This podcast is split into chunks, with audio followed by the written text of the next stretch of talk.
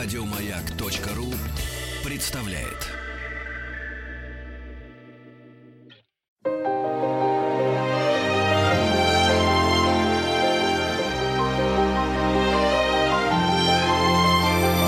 Виктория Колосова и ее собрание слов. Здравствуйте, друзья! В студии Виктория Колосова. И сегодня мы будем говорить э, с интереснейшим, ну, по крайней мере, для меня человеком. Я надеюсь, что и для вас тоже. У нас сегодня в гостях Анастасия Мыскина, российская теннисистка, тренер, заслуженный мастер спорта, победительница Ролан Гарос. Было это в 2004 году. Для меня это было как вчера. Я думаю, что... Настя, во-первых, здравствуйте. Здравствуйте.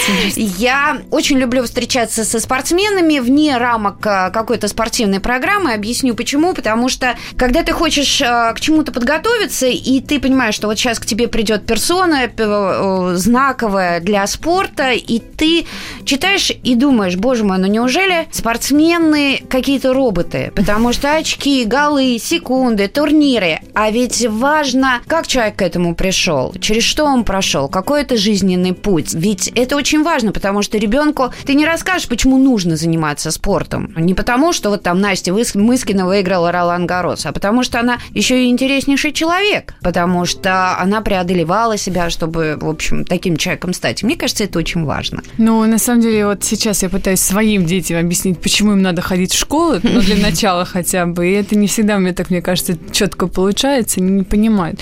Поэтому, да, все время пытаешься найти какие-то нужные, правильные слова, может быть, через даже каких-то героев э, мультяшек для них, ну, что более, наверное, значимо, да, чем так же, как и дети в теннисе или там в любом другом виде спорта. Если нравится, это, конечно, замечательно, но есть дети, которых как-то надо еще стимулировать, постоянно им что-то объяснять, да, вот это надо родителям уметь сделать, mm-hmm. чтобы это все-таки оказалось, еще, знаете, не так прям, вот, чтобы ты должен, тебе надо, как чтобы это было, в конце концов, интересно детям. Настя, жизнь вне спорта, после спорта, вы ее себе рисовали, представляли или получили получилось так, как получилось?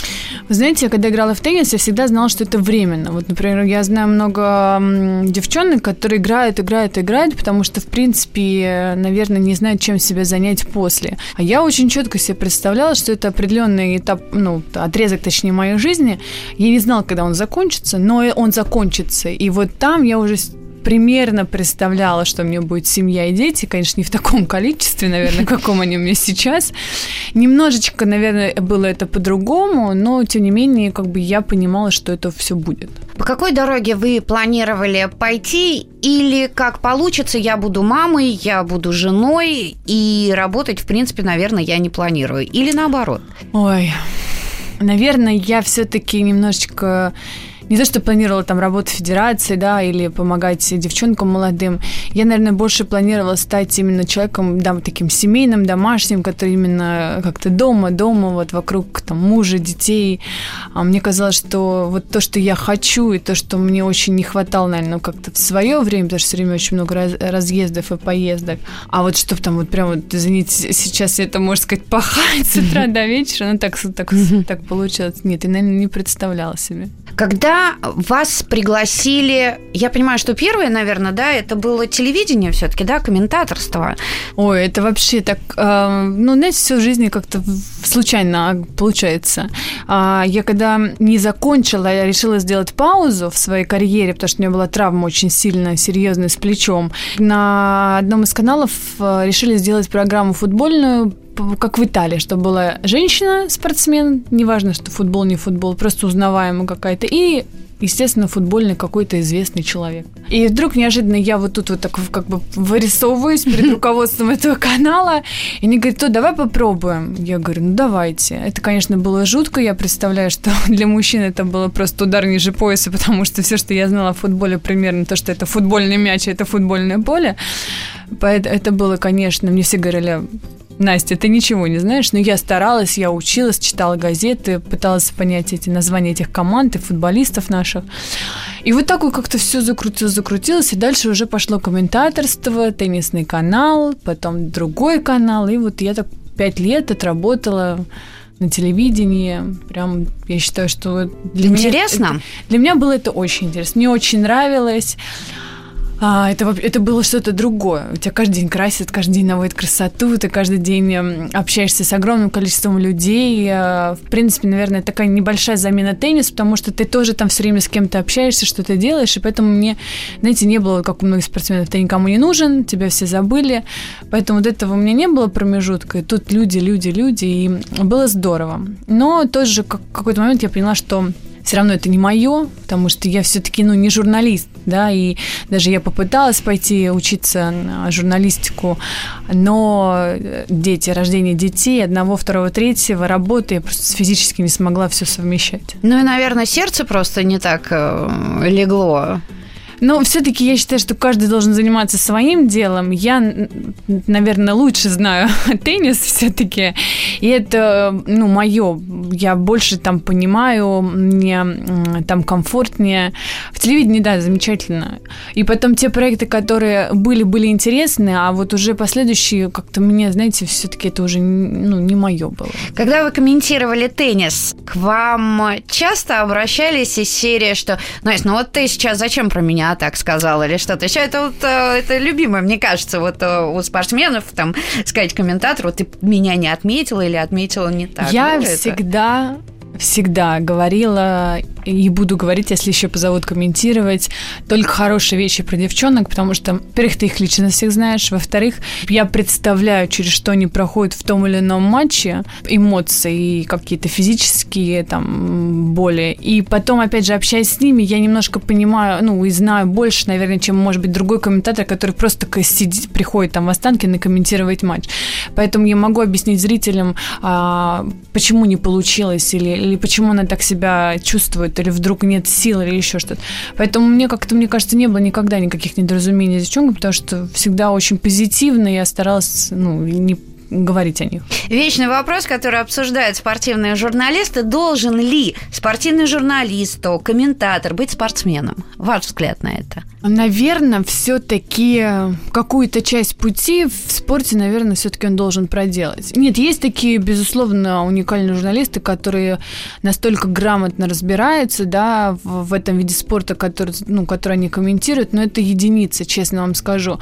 Потом мне не очень нравится вот эта тенденция, то, что а, комментаторы становятся такими общими. Они, знаете, и фигурное катание... И жнец, и, и жрец, и, и да, и вот это я не понимаю, честно скажу вам, потому что я считаю, что это абсурд. Человек не может разбираться во всех видах спорта так же хорошо. И когда вот там кто-то начинает из серии не корт, а поле говорить, или вдруг неожиданно там... Раздражает? Ну, честно, да. Я думаю, что многих, кто как бы играет в теннис, это может ну, резать слух. А на мой взгляд, вот это странно, видеть и слышать. А то вот раньше это было очень часто на одном из спортивных каналов, не на, ну и на, на наших, на которых я работала тоже. Я никак не понимала, почему люди сами не понимают, что это неправильно. Ведь если ты хорошо разбираешься на футболе, ну только и работай там. А, а куда ты там еще лезть, только потому что это заграничная поездка в Австралию, там, знаете, просто потому mm-hmm. что хочу там побывать. Ну, мне было это немножко странно. Вы обижались когда-нибудь на комментатора? Было такое? Или, как правило, не пересматривали свои игры или там за девчонок, может быть, уже сейчас, будучи да, капитаном? я, я оби... не то что обижаюсь, я расстраиваюсь. А, обижаться неправильное слово. Расстраиваюсь, мне очень обидно становится за, за девчонок, а, когда тот или иной комментарий почему-то считает нужным пройтись, там, начиная от физических форм девочек, заканчивая тем, что с чего она вдруг начала двойные подавать, да, мне становится как-то, ну, так неприятно. И иногда нахожу выходы на этих людей, пытаюсь, пытаюсь им что-то объяснить. У меня даже был один случай, а, когда Света Кузнецову не очень хорошо они отзывались на одном, правда, не комментатор, а на сайте. И я угу. прям пыталась, и нашла выход на человека, и пыталась им объяснить, что так нельзя. Нельзя писать такие вещи, нельзя говорить такие вещи, потому что, во-первых, а, вы не знаете этого человека, и, б, ну, это просто, ну, мне кажется, просто некорректно. А то, что пишут в интернете, сейчас же э, масса всяких сайтов, и в интернете тоже выступают обычные, там, я не знаю, болельщики, тоже у них у всех свое мнение, и зачастую оно бывает не очень приятным. Согласна, особенно после последних событий. Да, после Кубка Федерации, я не скрою, я тоже почитала, и, ну, поскольку я э, окунулась в те события, и для меня почему-то вот ваш выбор был вполне себе очевидным. Потому что я с вами была на полуфинале, прекрасно понимала, как Настя Павличенкова с Леной Весниной отыграли пару. Я понимала, что э, ситуация в команде такова, ну а кто еще? Но вас очень сильно критиковали. Да, я тоже читала. Я знаю, что за меня заступались. Я причем знаю, что некоторые, например, люди, имеющие такое, ну, совсем посредственное отношение к теннису из серии линейных судей, знаете, на Кубке Кремля пытались мне почему-то объяснить э, через социальные сети, кого я должна ставить. Но это немножко смешно, безусловно. Я как бы оправдываться совершенно ну, не, не, не собираюсь я перед этими людьми. Та ситуация в команде, которая сложилась, она сложилась, и махать там кулаками после вот всего, что произошло, я как бы не буду, да. Вот эта команда, которая была, на мой взгляд, опять же, это я же капитан, да, там есть тренерский состав, который был со мной. И на наш взгляд, это команда, которая готова была играть этот финал. Мы потом все почему-то начинают забывать, что мы играли с 6, 8, 11 ракетка мира. Ну, это что же, не люди с улицы пришли, да? А все забывают о том, что та, то состояние психологическое, которое было у девчонок, вот это, как вы помните, вот эта толпа 17 тысяч, она как бы не нас гнала. Это очень было тяжело справиться с этими эмоциями. Не смогли, да. Ошибка моя в том, что не смогла успокоить, наверное, в этой паре девочек. Вот эти эмоции захлестнули. Если в Сочи нам все это помогло, да, то, угу. к, к сожалению, в Праге это сыграло против нас. Это моя ошибка. А девчонки все бились, старались, они сделали свою работу на 100%. К сожалению, да, к моему, к нашему великому не получилось. Это достаточно сложная должность, наверное, так я это, по крайней мере, назову, капитан, да? Когда вам поступило это предложение, вы долго раздумывали? И что было самым для вас вот таким опасным, что хотелось обойти? Или вот что за и против, вот скажем так? И, ну, я скажу так, в команде я начинала как тренер, помогала Савченко Ларисе, которая была старшим uh-huh. тренером. А она уже помогала Торпищеву Шеврянверчу. Поэтому была в команде до капитанства года три, немножечко уже была знакома со всей обстановкой рутиной, что там происходило. Капитанство так э, тоже свалилось неожиданно, совпало совпали Сочи, Олимпийские игры. Шамиль Анверович член МОК, он обязан быть э, был на Олимпиаде. Первый круг э, Кубка Федерации как раз выпадает на зимнюю Олимпиаду. Поэтому ехать же надо кому-то. И вот меня назначили капитаном. Вообще все думали, что это временно какой-то вот. А потом мы хоть Прижилась. И... Ну да, из этой серии, хоть и мы проиграли этот матч, но решили закончить этот год, как бы, чтобы я закончила год капитанством. Потом на следующий год как-то тоже так поговорили, решили, ну давайте еще один год попробуем. Ну, вот этот год сложился до финала. Вчера было собрание, вроде пока все так, как, как было, так и остается. Никто никого, ну, меня лично не собираются убирать. Я думаю, что год был хороший. Да, он не на отлично, но хороший. Очень хочется, чтобы следующий год олимпийский был достаточно тоже продуктивным. Мы будем работать в этом направлении. Что самое сложное? Самое сложное собрать команду потому что в теннисе все-таки мы индивидуальный вид спорта, и пока всем расскажешь да, и объяснишь, почему хочется всех видеть в команде, конечно, сложно очень много энергии, сил тратишь на это. Хотя не в плане того, что надо у кого-то уговаривать, но тем не менее все равно это же такое, знаете, начинаешь объяснять девчонкам, пытаться с ними договориться, это просто эмоционально немножечко тяжело. Много решается на личных связях? Ну, я думаю, что достаточно, честно скажу. То есть э, был бы на вашем месте некий другой человек, то... Ну, смотря кто. Это же тоже вопрос того, насколько э, у кого складываются отношениями. Это очень важно, на самом деле, иметь хорошие отношения. Не потому, что они должны играть за команду, а правда искренне верить, ну, и, и, и общаться с девчонками. Злились когда-нибудь, когда отказывали? Нет, никогда.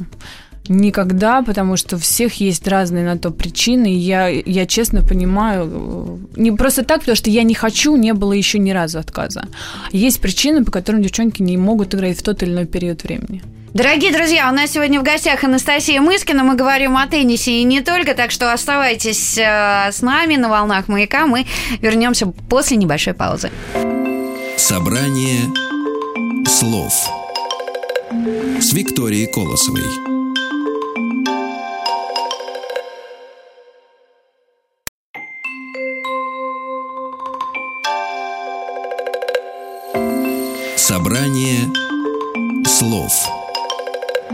С Викторией Колосовой.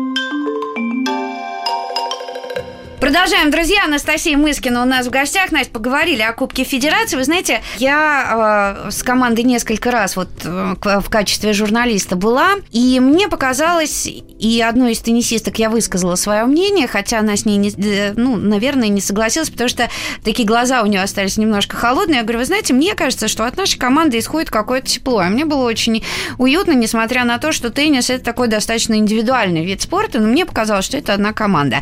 Она говорит, ну, не всегда и нигде, сказала так вот э, мне. Во время в Праге? Ну, вообще, я говорю, что вот э, когда я езжу с э, командой теннисной, ну, вот как бы подхожу, общаюсь с девочками, я говорю, вот это аура тепла, мне так кажется, потому что это команда.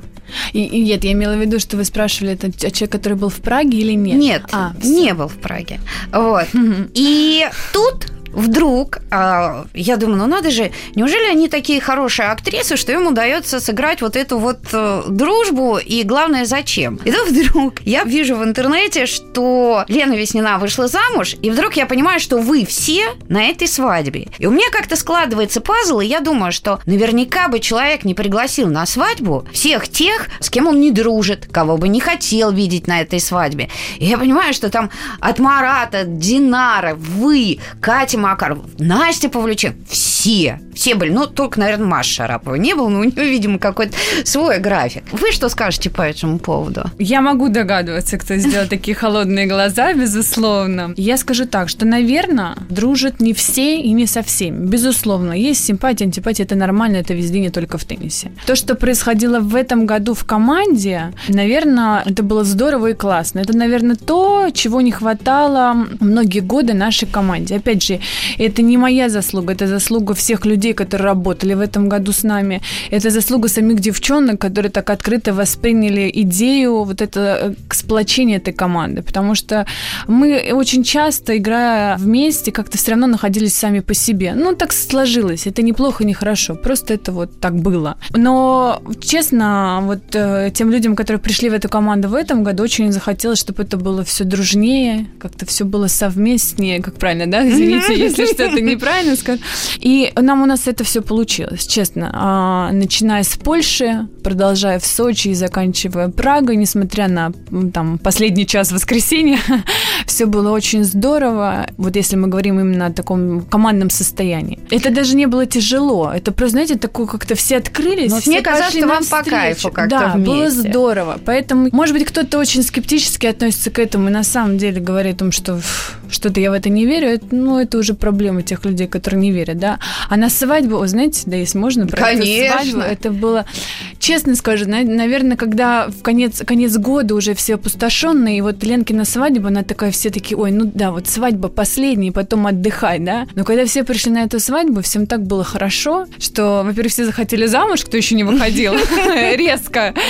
А вот это было, на самом деле, вот продолжение вот этой же уютной обстановки, атмосферы, она еще даже как-то на свадьбу пришлось. Мы, правда, все там танцевали, пели и гуляли, и было очень классно. Лена очень пере- переживала э, по поводу предстоящей свадьбы. Тут еще, в общем, такие события, игра за сборную. Как вот это вот все в голове уместить? Ну, мы вообще все отмечали то, что Лена уже весь год в этой свадьбе, она не думает, волнуется, переживает. А, а, конечно, она очень к ней готовилась. Еще в Париже мы все дружные, между прочим, всей той же команды ездили выбирать платье. Шикарное платье. Да, она красивая в нем. Ну да, мы выбирали всей команды, так между прочим. Поэтому она, конечно, наверное, даже некоторые турниры, играя, все-таки думала о свадьбе, нежели о турнирах. Ну, дай бог ей э, счастья, долгих лет жизни и, конечно, да, она деток. нас не услышит, она медов... на медовый месяц укатила. Но э, все равно, я думаю, что она знает, что мы ей желаем. Это да, конечно. Только хорошо. Настя, а почему всякие там, да, сообщения об этой свадьбе? Ну, вот жених там, жених неизвестен. А мне вдруг подумалось, почему так редки э, браки между теннисистами? Ведь, с другой стороны, ну, я не знаю, там, долгие браки, я не знаю, Агайси Штефи Граф, там, ну, ну, кто еще? Вот, э, ну, и то, после того, когда они закончили, они... Э, ну, красавцы мужчины, красавицы женщины, они вместе пересекаются на турнирах, ну, а почему нет? Ну, потому что это очень сложно, да, вдвоем проходить вот эти все тяготы, тяготы да, вот этой спортивной жизни, все-таки э, хочется, чтобы была поддержка. Тут, получается, если вдруг вы проиграли одновременно в один день, то тут как-то надо друг друга поддерживать, не всегда получается. По большому счету, наверное, теннисисты все-таки любят, да, когда вокруг них вот это все создается вся обстановка, атмосфера, ну, потому что ты главное лицо когда играешь в теннис. А если тут еще одно есть главное лицо, то как-то, наверное, сложно вот этим двум главным лицам сойтись. Ну, на мой взгляд.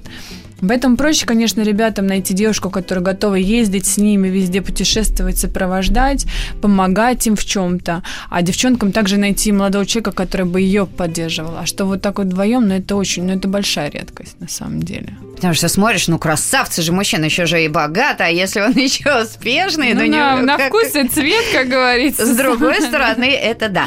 Настя, а вы играли в теннис, вы а, в золотую эпоху, наверное, скажем так, для нашего тенниса, вас было у нас а, много.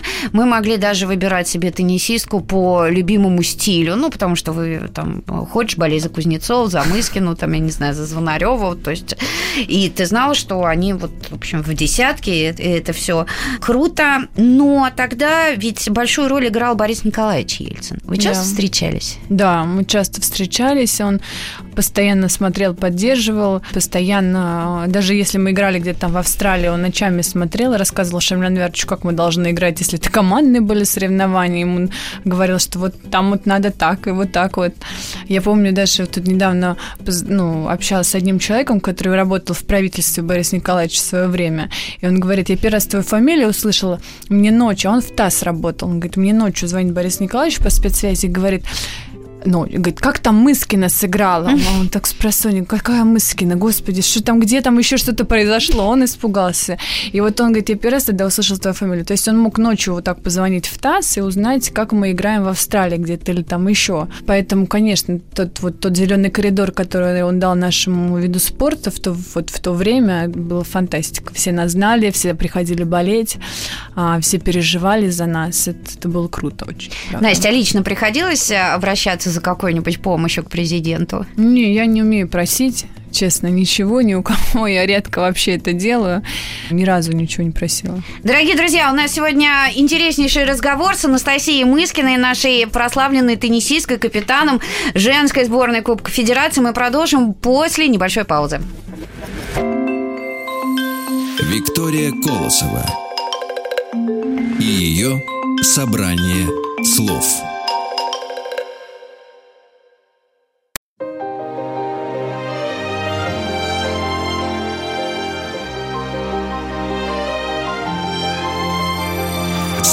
Собрание слов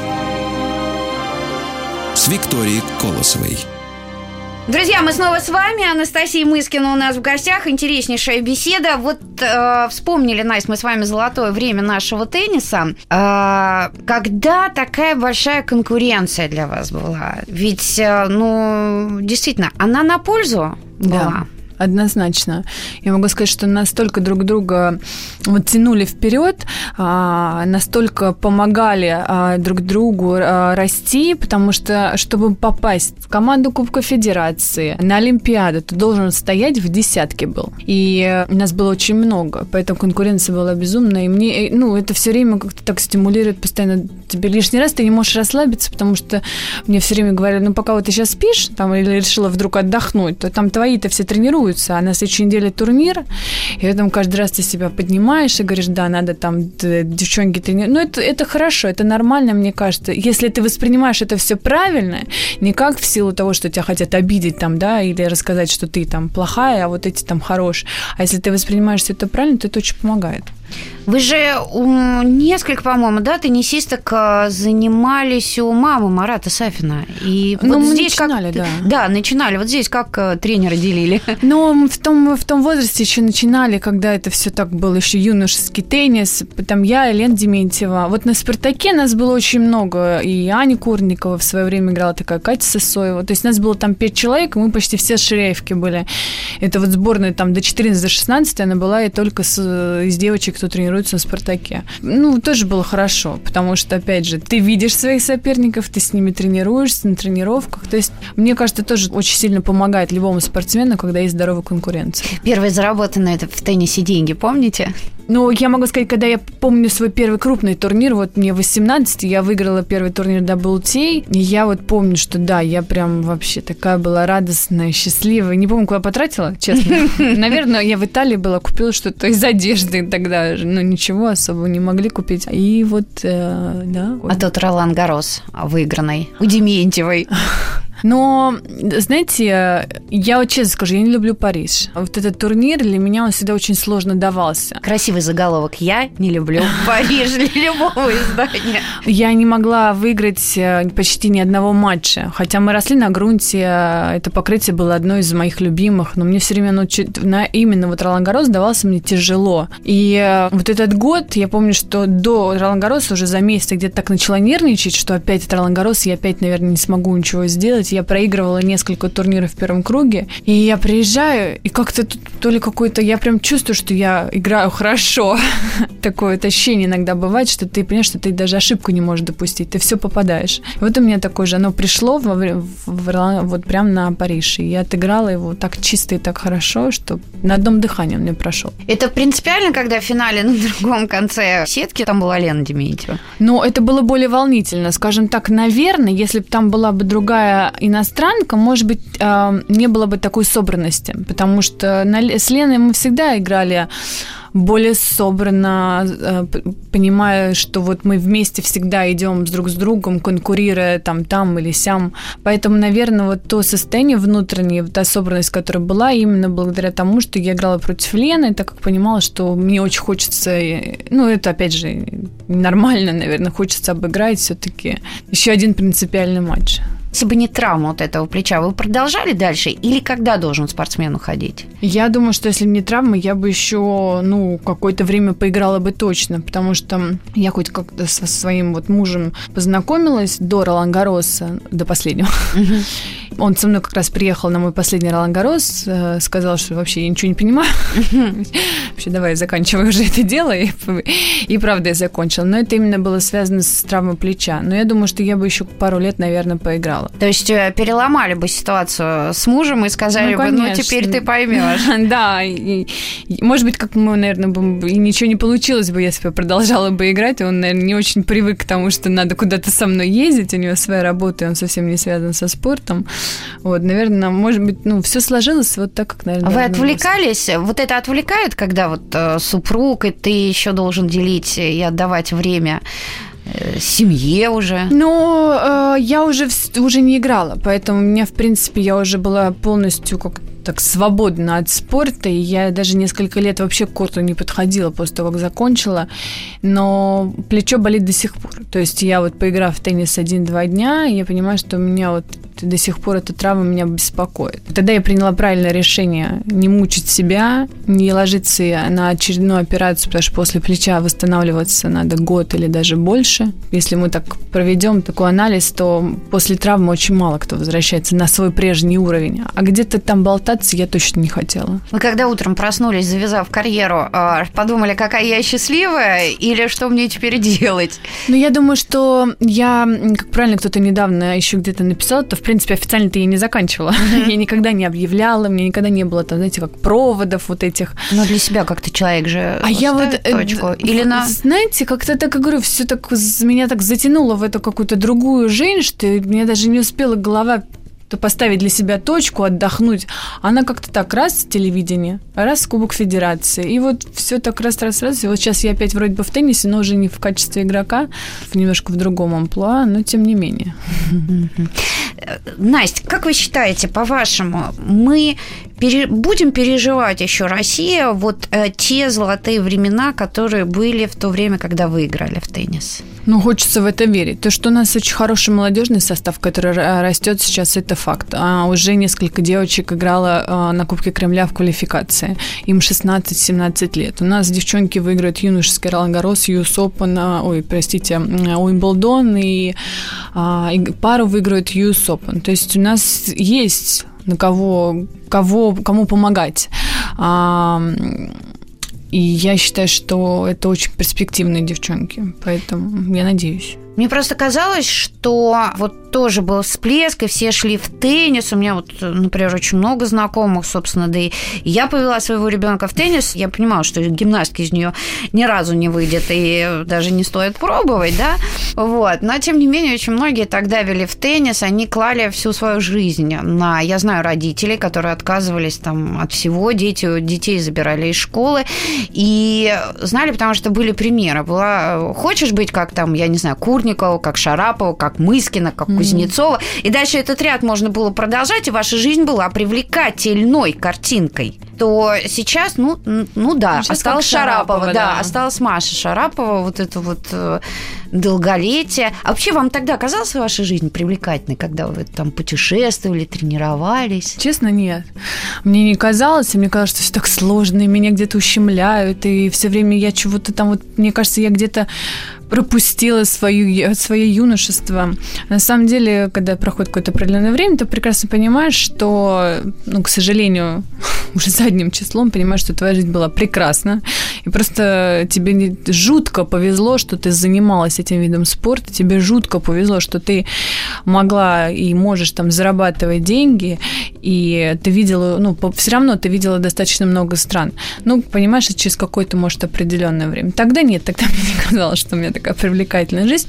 Но вот эти всплески таких эмоций, например, Кубок Кремля, Кубок Федерации, когда собираются вот эти а, олимпийские, ты собираешь, и люди болеют за тебя, и вот это, конечно, просто фантастика. Вот эти эмоции все-таки, они тебя и вот гонят вперед и, и заставляют тренироваться, и вот ты понимаешь, ради чего ты играешь. А вы помогли, э, будучи мамой троих сыновей, да, положить свою жизнь на именно вот, если бы там один из детей э, сказал, мам, я хочу быть профессиональным спортсменом, но это же ведь для родителей очень большие жертвы. Да, я тут недавно, между прочим, об этом думала. Я вот думала, что мои родители как-то это, этот выбор сделали, и они, ну, на самом деле, очень много отдали, чтобы я стала тем, кем я стала. И я не ответила на этот вопрос себе, честно. Вот, потому что у меня старший любит футбол. Ну, ходит Евгений правда. Серафимович Ловчев, кстати, вам просил передать привет. Спасибо. Вот он ходит к Ловчеву только сыну, а, да, в спортивную школу «Спартак» она теперь называется. И я не понимаю, вот стоит этим заниматься профессионально или нет. И я понимаю, что это времени осталось чуть-чуть, чтобы мне решить.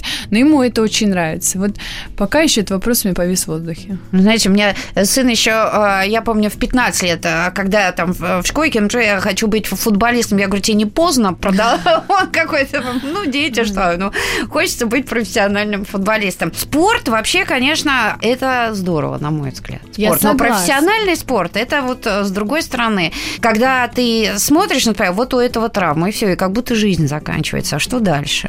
Согласна, поэтому это, конечно, такая палка двух э, концов. Ну, не знаю, посмотрим, пока время есть еще подумать. Как Но... вы справляетесь с ними, с тремя? Ну, мне помогают, и спасибо большое. И мама моя, она как бы так постоянно рядом с нами, и у меня няни, которые мне помогают.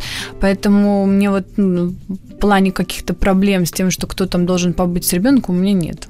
Поэтому мне это в этом, в этом тоже мне очень повезло. Вы добрая мама? Но э, муж мне все время говорит, так, детям не повезло с мамой, потому что все время их строю. То есть у нас злой добрый полицейский, добрый папа, злой мама, потому что мама все время заставляет уроки читать там и делать, и что-то куда-то ходить, а папа у нас все время либо магазины, лего и так далее. Поэтому у нас по такому принципу. Отдыхать ча- а, часто приходится вот именно с детьми, вот так вот всей семьей? Ну, мы стараемся каникулы, те, которые уже официально в школе, да, мы стараемся как бы с детьми куда-то ездить, ездить, выезжать, хотя тяжеловато, ну, с таким огромным количеством детей нам. А, поэтому, говоря, последние каникулы еще плюс Кубок Федерации был, мы пропустили. Ну, вот хотим на, на зимние, ну вот когда будет после uh-huh. Нового года. А то что-то так все работают сейчас, и хочется немножко отдыха. Мы вот когда с девчонками тренировались, и э, все время так э, между собой мы все время хотели, чтобы у нас родились дочки, и чтобы они обязательно были гимнастками. Но а потом в какой-то момент э, как-то я поняла, что я не хочу, чтобы моя дочка была гимнасткой, потому что это ад.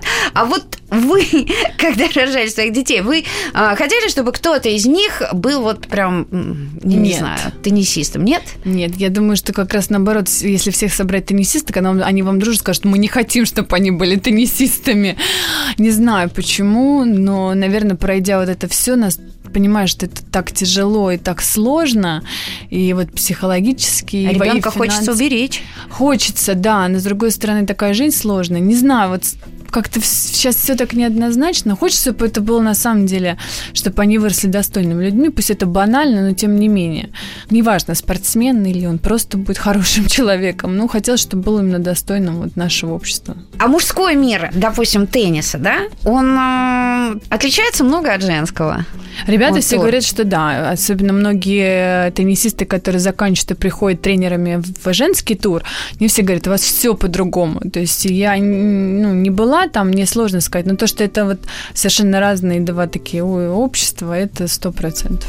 Дурацкий вопрос, кто у вас любимый теннисист? О, я Роджер Федерер. Это правда для меня вот прям идол. Вот здесь я с вами мужчина. согласна, когда многие, иногда многие говорят, что у него не хватает каких-то эмоций. А мне кажется, Эмоций. что в этом, да, а мне кажется, что вот э, в этом есть как некий секрет. А мне кажется, он, он так, эм, может быть, редко, но метко выдает эти эмоции, что это еще интереснее даже. Ну, это на мой взгляд. Дорогие друзья, у нас в гостях Анастасия Мыскина. Мы э, прервемся, но вы оставайтесь с нами. Виктория Колосова и ее собрание слов.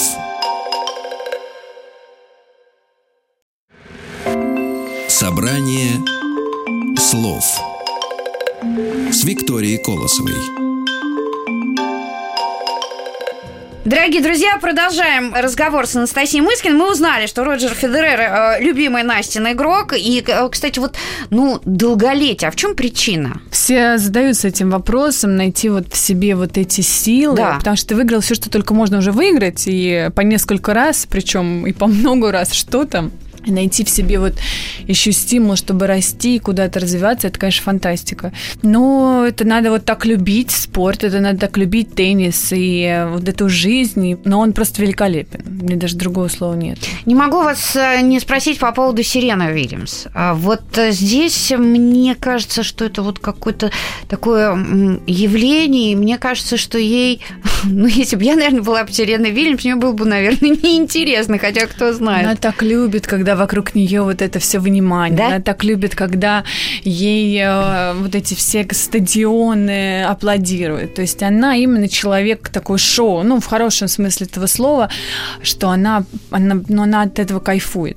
И поэтому, мне кажется, вот Сирена ей будет этого настолько не хватать, поэтому она все время должна быть в центре внимания. Но она такой человек, она интересная, она вот, если вы заметили, на корте очень часто как так играет, Мгм. как будто бы у нее разные эмоции. Я на Олимпиаде в Лондоне видела, когда она шла там а, поверху, А где как была- она и идет, да, да, да, внутри ее поклонники. Она ходит, она руками вот это все делает. Поэтому мне кажется, что вот это вот, вот это ее как бы Стимул. И, и стимул а, быть э, все они говорят, все, даже люди, которые, по-моему, не играют в теннис, понимают, что Сирена Уильямс – это Сирена Уильямс. Это, мне кажется, ее это очень вот стимулирует. А для э, WTA тура это что есть Сирена Уильямс, это хорошо или это, э, ну, вот как-то, может быть, не очень? Ну, я думаю, что вообще отлично, что есть э, Сирена, Маша. Которую невозможно Обыграть. обыграть. Если она только сама как-то не почувствует, что она Ну, не в себе. Я думаю, что, конечно, хорошо, когда есть такие знаковые фигуры в любом виде спорта. На них ходят, это и привлекает многих людей, спонсоров, поэтому, безусловно, а, то, что есть вот я уже говорила, и, и Сирена, и Маша, и там, ну, там, Иванович, пусть в меньшей степени, но тем не менее, эти люди, которые собирают там залы, стадионы, это, конечно, хорошо. Настя, этот год олимпийский. Это Олимпиада в Рио, и, наверное, я думаю, что нет такого человека, который любит спорт и который не вспомнит тут же Анастасию Мыскину, тот матч Жустины Нэн, а, который а, мы уже, наверное, все пошли а, пить чай и праздновать победу, но вдруг оказалось, что все совсем не так. Это было, ну, вообще какое-то, на мой взгляд, потрясение. Одно из немногих, которые, ну, по крайней мере, я переживала в этом спорте. Ту Олимпиаду, я помню, в каком-то э, интервью вы сказали, что вот меня печалит-то Олимпиада, ну вот как-то так, вы о ней очень с большой горечью сказали. Ну, когда мне задают вопрос, э, вот о чем вы э, жалеете за всю свою карьеру, потому что у меня на самом деле была не самая длинная, как многим может показаться. Но яркая. Ну да, но я не очень долго играла вот в профессиональном туре. Это единственное, наверное, то, о чем я очень жалею. То, что я не выиграла, да, можно так сказать, этот матч. И, наверное, это был такой матч все-таки финала, потому что потом Жустина очень легко обыграла Маурезму в финале. И э, мне, конечно же, ну, до сих пор, потому что очень часто в Олимпийский год показывают повтор этого матча, и я очень переживаю. Вот сейчас со стороны, что тогда было не так? Наверное, это сейчас вот была Прага, наверное, такой же вариант, когда вот эта толпа, вот этот стадион, он не то что гнал, он просто настолько зашкаливали эмоции, но именно вот эмоции, которые, с которыми я не справилась, потому что я совершенно перестала слышать тренера, который мне на трибуне что-то говорил, оказывается, как потом мы выясняли. Я совершенно перестала соображать, что нужно делать, у какой-то, знаете, такой ступор э, нашел на меня, когда вот ты превращаешься в э, какого-то, знаете, корт становится маленьким, ты не можешь попасть куда mm-hmm. хочешь сыграть. Но это, это именно вот эмоции и психология. Настя, а правы э, те, которые, ну, вот у нас же много аналитиков, правы те, которые писали, что вот тот матч Жустин Энен, он как бы вот в какой-то мере сломил тогда Мыскину? Ну нет, почему я выиграла Кубок Кремля после, между прочим, это, этой Олимпиады в этом же году. В 2005 году мы выиграли Кубок Федерации, причем я обыграла Венус в полуфинале, когда мы играли с американками. Нет, это глупость, и а, это не так. Да, наверное, на какой-то период мне было очень тяжело, но сказать, что прям так после этого а, я перестала играть, нет. То, что у меня вот после этого еще усилив... с каждым турниром усиливалась моя травма, потому что, ну, как-то все время нужно было играть до финала, там, полуфинала, а, естественно, не, успеешь, не успеваешь восстанавливаться, это да.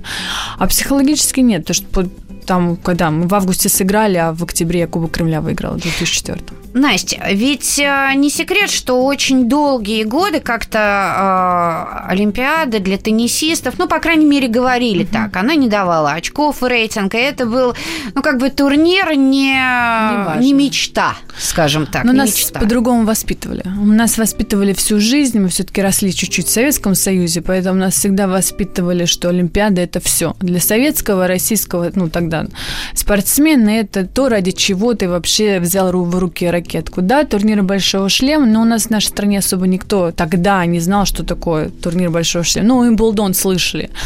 А там Австралия где-то это вообще далеко. Потом уже все стали узнавать, естественно, там как-то это и, и культура тенниса немножко другая началась, и книжки, и все, и информация какая-то. А все равно мы воспитывались на том, что Олимпиада – это самый важный турнир в жизни любого спортсмена. Поэтому для нас Олимпиада – это была мечта. Попасть туда. Я помню свою первую Олимпиаду. Мы когда туда приехали, а, это было очень такое прям круто. Было здорово. А чем отличалась атмосфера? Ну, то, что спортсмены все живут вместе. Мы тогда как-то вообще для нас это все неожиданно. Мы живем в там каких-то квартирах. И, ну, вот это первый раз вид, все виды спорта вместе. Открытие было фантастическое. Но это все в первый раз. Во второй это уже совершенно вот как раз Афина. Это было, я уже на, на открытие не летела. У меня уже были свои планы. Ты прилетаешь только на, уже на турнир, готовишься к конкретным матчам и так далее. А первый раз, конечно, очень интересно было все. Вот интересно, вы сказали, сказали, что да, да, мы в Советском Союзе для нас э, воспитывались, да, и э, для нас Олимпиада это особый турнир. А вот интересно, для иностранных теннисисток, вот их что заставляло? Я, мы как-то не обсуждали, честно, не смогу э, сказать точно. Ну вот, Джастин, ну ты же летишь уже 1-5, ну все уже, складывай ну, тут, полномочия. Ну тут уже играют другие, все-таки это турнир. И когда ты выходишь на это уже, это ты хочешь обыграть человека, поэтому, мне кажется, это отличает э, ну, чемпиона, да, от просто от обычного спортсмена. Когда он не просто там, а на Ролгорос, надо где-то поднапрячься. А любой турнир, который ты играешь и выходишь, особенно против соперника, который, ну, интересен, принципиален, там, и хочется обыграть, то неважно, какой то турнир, тебе хочется выиграть, потому что ты, ну, вот как там Сирена или Роджер, если не играют, они играют там до конца. Настя, вы так э, много уже попробовали, ну, достаточно много, да, я имею в виду в профессиональном плане. А, что бы еще хотели освоить? Какую область? Ну, я не знаю, в какой области поработать, я не знаю. Я очень хочу научиться на мотоцикле ездить. Значит, мы желаем, чтобы ваши мечты обязательно сбывались. А, друзья, у нас в гостях была Анастасия Мыскина, наша прославленная теннисистка. До встречи.